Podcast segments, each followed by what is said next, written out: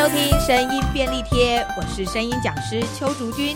今天又来到我们聊聊绘本的单元。今天我们要为大家介绍的这本绘本叫做《西洋菜》，是由小鲁出版社所出版的，是由美籍的华裔作家陈玉如所写，陈正盼所绘画，由我们的林静老师 所翻译的。好的，那我们现在就赶快来请林静老师来为我们介绍这一本绘本吧。各位听众朋友，大家好，很开心又跟大家在空中相会了。这一本《西洋菜》，它其实是五月的绘本哈，五月刚出来的绘本，很新，欸、很新。然后特别讲一下，就是它同时得到了国外许许多多的大奖，其中有两个奖项。如果熟悉绘本或者熟悉文学的，这两个奖项是国外非常重要奖项。一个是凯迪克，他得到的是今年的凯迪克金牌奖。绘本得到金牌奖已经非常不容易，它有点像是绘本界的奥斯卡奖。哦、是是是，但是呢，纽伯瑞文学银牌奖这就非常不容易。对，这这个我常听过。对，因为纽伯瑞通常是给的是那种字数比较多的少年小说、少年文学那种，少年文学、嗯，所以可以说是这本书同时在文字、在图像当中都受到这样的肯定。哇，这个大概在过去绘本的奖项当中很少见，是是很少见，特别这几年来，这个大概是很难得的作品啊、嗯。然后我自己拿到翻译稿的时候，我也吓了一跳。原来这两个都是华裔作家，他们都有华人血统，嗯、有的可能第二代或第三代。是那这本书《西洋菜》，我不晓得大家对这个菜熟不熟悉？抱歉，我念园艺的都不太熟悉。对，因为这个比较难，它有很多种说法，有的叫什么豆瓣菜，嗯、有的叫什么水田芥。对，圆圆的叶子，长长的。它这本书的封面其实就有西洋菜长得的样子。嗯嗯，它的封面就是这样子。在淡水的自强市场，嗯，听说很多，嗯，因为西洋菜本身是需要长在这个水源干净的，是干净的那个场，所以它这个封面，如果你把书衣打开，它是西洋菜本尊，有附一只蜻蜓，因为蜻蜓听说是生态指标，是吗？对，没错，没错，这个，水源地的干净的话，才会有蜻蜓的存在。对，对，它其实有一点是多元文化，嗯嗯嗯，在美国很多外来的是移民嘛，嗯，所以他们就是在讲当时的一个状况。那为什么是西洋菜？嗯、是因为这故事带简单说，就是有一次他回忆起小时候跟爸妈妈有一次，大概就是搭车出去，嗯嗯、然后经过一个美国有很多的那种玉米田啊，一望无际的。然后突然间爸爸妈妈就把车停下来，他们那部车是庞蒂克，嗯，庞蒂克是非常老的哈。我们的八零年代有个霹雳游侠里麦克那部火计就是哈，那但是这部。庞蒂客车哈是一个老旧，你看那个挡泥板都已经是脱落，嗯、快脱落了哈，很多的污渍，因为烤漆也都落下了，是就可以从这个画面表达他们其实。这个家庭的处境并不是一个非常我们觉得光鲜亮丽、丰富的啊，可能有一些难处啊、嗯。所以画家在这个图像的设计跟文字上面，就已经把这个家庭的状况有一点揭示出来啊，揭示出来。对，所以刚刚看在看到封面的时候，我才会觉得，哎，这好像是一个乡镇，比较不是大都市啊，那种光鲜亮丽的那种感觉。嗯，提到这乡镇，我就想到以前我。公公是务农的，嗯，所以我记得刚开始回夫家的时候，我公常跟我说：“哎，这可以吃，那个又是什么菜，那个是什么草，用来退烧什么的。”我就觉得哇，那真是大智慧。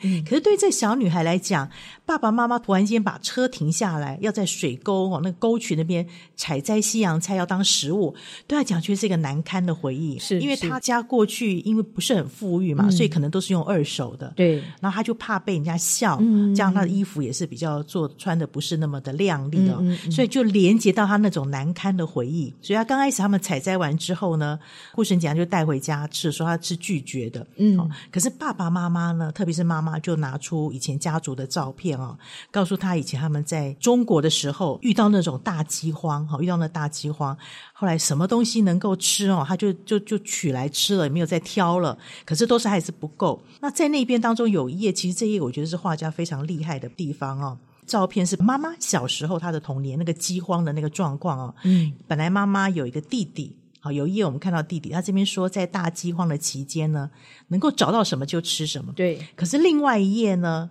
只有几个字，但还是不够。文字是这样子哦。是。可是弟弟不在了。他不单单是用人不见了，外在的窗景也做一个对照，嗯、对照。一个是虽然饥荒的时候，可是至少好像还有点阳光，外面还有一些盆栽。可是当弟弟不见的时候，东西不够的时候，彼此之间那种伤痛哦。现在人我们其实真的很难想象，我们很想，我们现在还要减肥，太多挑剔，但很难想象那样的过程。对，对，对，对女孩也是啊，所以她并没有办法那么深刻去体会到父母亲的那种心情。对，是好，所以这个部分是。呃，他为什么拒绝西洋菜的原因，并不是那个菜不好吃，嗯、或是不合他口味，因为他没有试过嘛。对，是因为跟他过去那难堪的记忆做连接。嗯，那当妈妈讲了这个故事、这件事情之后，让他对这个家庭有一个重新的看见。因为最早是不晓得有个舅舅，嗯，妈妈也告诉他这件事情，嗯，所以对他来讲，他觉得一直。卡在那边是为什么我们都要用二手的？呃，他他有说妈妈是一个非常务实的，爸爸也很务实。可是为什么我们一定要用那个二手？要去那个好难堪哦，去摘那个水沟里面的东西。嗯、对，对，对，我可以去那个当时的杂货店买呀啊、嗯嗯嗯！所以他他是这样的抗拒啊。当听完这个之后，我觉得绘本作家蛮蛮良善，就是他并没有很。快的让你知道说，哎，这小孩子马上接受一切，然后觉得自己忏悔没有，因为孩子还是有孩子的那个需要给他调试的期间。没错，对，所以他就下页翻过来的时候，他是慢慢的先尝一口，好，先吃。轻轻的尝一口，那尝一口，他就一直在看那个菜。我觉得那个菜都他也在整理他自己。他说：“我吃了一口西洋菜，然后去感觉那个有点辣辣的，有点胡椒味，嗯啊，有点苦涩。是，然后他就说，就像妈妈对故乡的回忆一样。嗯，你有没有发现，有时候我们记忆当中会记得比较深刻？快乐世界，我们开心会想到那个东西不会一直缠绕。当你一直过不去的，通常都是那种难堪的。对，那这个孩子也是这个样子。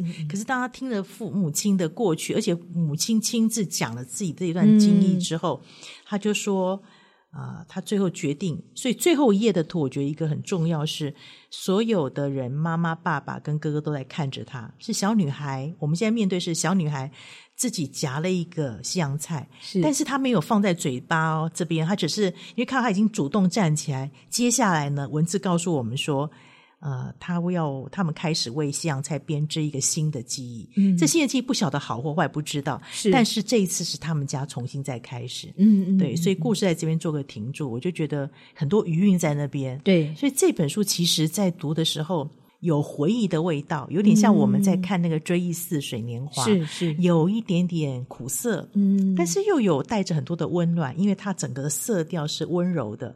一些东西被打开了，等于是小女孩的爸妈跟她开始沟通了。啊、了对，也许有时候大人觉得说，哎呀，小孩子还小，大人善意，嗯，出于善意想说，不要把这种压力呀、啊。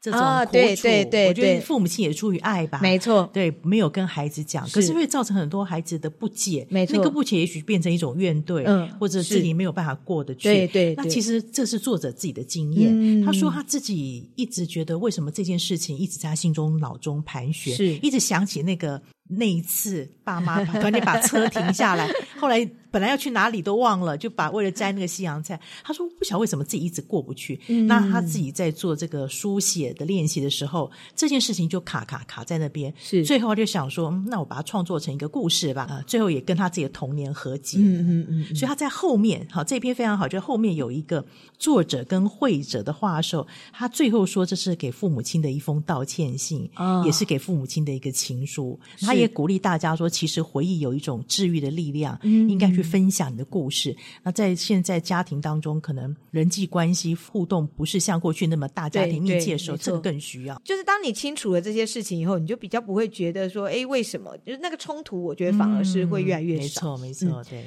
另外，我要讲讲这个图像它很厉害的地方。我们一般看书的时候，这种。呃，一整个摊开其实有两页，是那中间的叫书钩，嗯、哦，因为它这个是现今连接到过去，所以其中我们先来看这一页啊、哦，这也是他们看到西洋菜之后，父母亲就停下来到后车厢去拿一些那些什么剪刀啊、纸袋啊，要来采摘。嗯，然后这边是有这个玉米田，对不对？嗯，好，那你看这书钩在这边哦，是接下来要透过这个，因为这个是要让。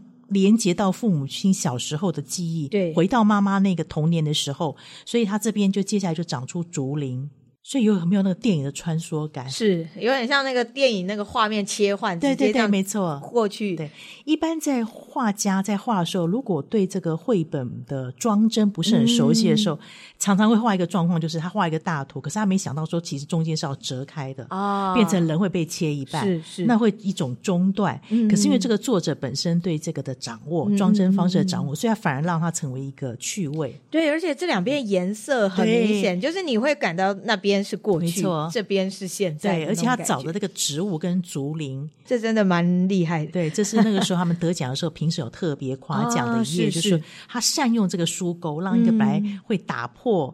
阅读习惯哈，阅读节奏的反而成为一个趣味的，自然的你就这样过过去了，然后就进入了过去的那个那个电影里面那种回想画面，对对对没错没错，出现那种比较模糊的那种回想画面的感觉。这本书其实是很电影感化，嗯、它里面有一些留白，哦，有一些留白，是。所以比如说你看一下这边提到，还有一份对中国的思念，它让空间整个打开来了，是。好，那包含他们。采摘了这个西洋菜之后，不是要回到家之后吗？他这边说，他们把所有的东西都放到了车上，要回去。好，那你本来要去哪里？那个目的地都忘记了，哈，好像很多事情没有完成。然后，所以这边就好像整个有点像那个动画最后转场的时候淡化了。对，它这里面有好多这样的一个情节的部分，嗯、是。就是在看这本、嗯，刚刚在看这本绘本的时候，我就会有一种好像被它带着走、啊，就很像电影，因为它是流动的，啊、所以我们很自然会跟着画面一直往前走。但在看这本绘本的时候也是一样，就是你忍不住会跟着他的画面一直、啊、一直，然后就进入了一个你自己就是那种思考跟回忆的那境界。你讲到这个电影感哈、嗯，他这本书其实一开始哦就开始在。戏就开始了。嗯，你看，其实这边一开始翻页之后，蝴蝶一翻开的时候，其实就有一部车远远的开过来。嗯、这个其实，在很多电影是很常用的嘛，对对对，一开始就会有这样的大画面。书名页的时候，哎，看到了，嗯，他面向你。是，接下来翻页之后，整个嗯，疾驶而过。然后这时候才看到主角说：“这基本上就是电影手法，没错。很多动画他们一开始也都是这样在画的，对对，会感觉这本书是流动的，是你你会觉得它是动态的，啊、而不是一个静态的一个画面。没错。刚刚我们有提到说，它有点像回忆的方式，对对。其实原文也是非常有诗意的。嗯、那中文我已经尽量贴近了，所以在读这种有一点回忆的话，那个情绪跟节奏会怎么表达？当我们在讲回忆画面的时候，就是稍微有点远望。然后，一般如果是在舞台上，嗯、或者是在说故事的时候，就是看向最远的地方，嗯，然后就看向那里，然后就开始想，你就会发现你的声音变得很慢，很慢。但是有一件事情就是。有很多故事，妈妈可能还是会需要看着这个字。嗯、对，所以如果看远方，他怎么样？要把这个背起来吗？哦，没有，没有，没有，因为这么慢，所以你可以把绘本拿高。我们在朗读的时候，不是都会把书就是拿拿在我们的面前，啊、因为朗读一定要看到字嘛。对，对，你必须要让观众看到你的脸。通常我会建议就是把稿子是拿斜的，斜的，大概六十度或四十五度，就是你自己看得到字，然后又可以不用挡到你的脸。啊那所以高度呢，它大概就会是通常书的或稿子的上缘，大概就会是在你的嘴巴或鼻子的地方。啊、可是因为它是斜的，所以。它并不会挡到你的整张脸，是是，你其实是可以眼睛往下撇，你是看得到那个字的。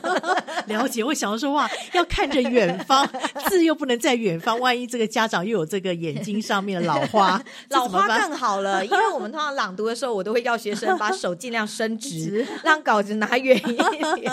为什么？因为你这样拿远的话，你会比较看得到整个，对，你就比较知道那个字在哪里。通常的步骤就是先看向远方，然后稍微把眼神拉回来，比如说，先看到我们坐在老庞蒂克轿车里，好，比如说这一句，我们坐在老庞蒂克的轿车里，然后像我现在这样的声音，就会是有点在想，嗯，对，有点在想，嗯，然后当我们用这样在想的感觉，然后再去念，我们坐在老庞蒂克的轿车里。车身的红漆早已在俄亥俄州经年累月的日晒雨淋和石骨风雪中褪色。你就会发现我的眼神会是一直看向远方，在然后加上思索，嗯，然后又会是在讲一个故事的感觉，嗯，把人家带进顺着这台车，然后带进那个回忆里面。对对对对对。另外还有一个里面的情绪表达，嗯、因为这本书里面那个作者最后说，他的父母是非常务实的人。对于妈妈来说，她就是她其实有点难以启齿。对，那个难以启齿，并不是因为难堪或什么，嗯、而是说出来那个情绪。对对对，因为那个伤痛说出来的时候，其实情绪整个是会。是很很容易就溃体的，是。对，所以所以一般我们通常都会选择封印，嗯、就是直接把它藏起来，把它压住，把它埋藏起来。这样的话，我们就不会去触碰到这些伤痛。嗯、好，但是他今天他发现他必须要去跟他的家人去分享这件事情的时候，嗯、大家如果没有这样子的经验的话，我们可以想象，因为我们一定会有做错事的时候，啊、你需要去坦白的时候，你突然会发现你会有一个需要这样。吸一口气，对，吸一口气才有办法说话的那种、嗯、那种感觉，因为你你你的话，你的声音会觉得好像卡在那个胸口，嗯、所以通常在讲这种这种声情绪的时候，第一，你的表情一定都要先是放松的，嗯，所以我的眼睛或者是我的整个的表情的状态一定会是往下走。嗯、你看，像这样声音就会听起来比较沉重，是对，所以一定是往下走的。好，然后吸一口气起来，嗯。我的家人，从前，哎，你你会发现我在讲这两句话的时候，嗯、刚刚我中间有一个很大的停顿，嗯，可它并不是我的家人从前，嗯、对，你听，如果我现在是很故意去停顿的话，对，对，这是断句。嗯、可是刚刚为什么我有停顿？是因为我需要做一个很大的呼吸，嗯、所以就会是吸气，然后停在那里，突然的把那口气吐出来，嗯、才讲这句话。然后你又要再重新吸一口气，所以你那个从前。它就会有一个很大的停顿，是。这时候大家就会感觉到你就是那个东西是你很用力的去把它从你的心里把它提到你的口边的，是。对对对，就是你必须要花很大力气才有办法说出来，所以那种感觉就能够让人家觉得说，哦，这是一件大事，事情它是一件呃，你你。你的秘密什么的，你你准备要跟我们分享。其实所有的情绪都是用呼吸调节去做出来的。现在就是要先练习慢慢的深呼吸，所以是吸气吐气。好，但是深呼吸的时候，大家注意不要提肩膀啊，会习惯。对，不要提肩膀。它就是你，你不要提肩膀，然后等于你放松肩膀，然后先做个深呼吸，没有问题了以后，你试着做一个很大的深呼吸。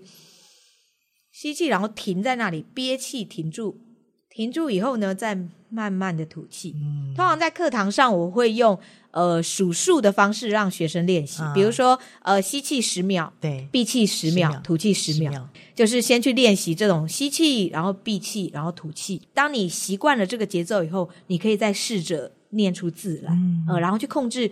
就是那个闭气的那个时间，对，你可以自己去调配，调配，但你就可以去找到那个呼吸的感觉。对对，多试几次就有办法找到你自己觉得舒服，然后别人也可以感受得到那种沉重的这种声音了。嗯，嗯，但透过练习，我们也许可以更进到作者想要带领我们的这个情境里面。觉得大家其实看这本绘本的时候，可以先试着进入自己的情绪。嗯，就是当你进入自己情绪以后，你就会发现，其实你的声音就会很自然的就出来了。你甚至不太需要去。调节你的呼吸，是因为你的呼吸就会跟绘本同步了。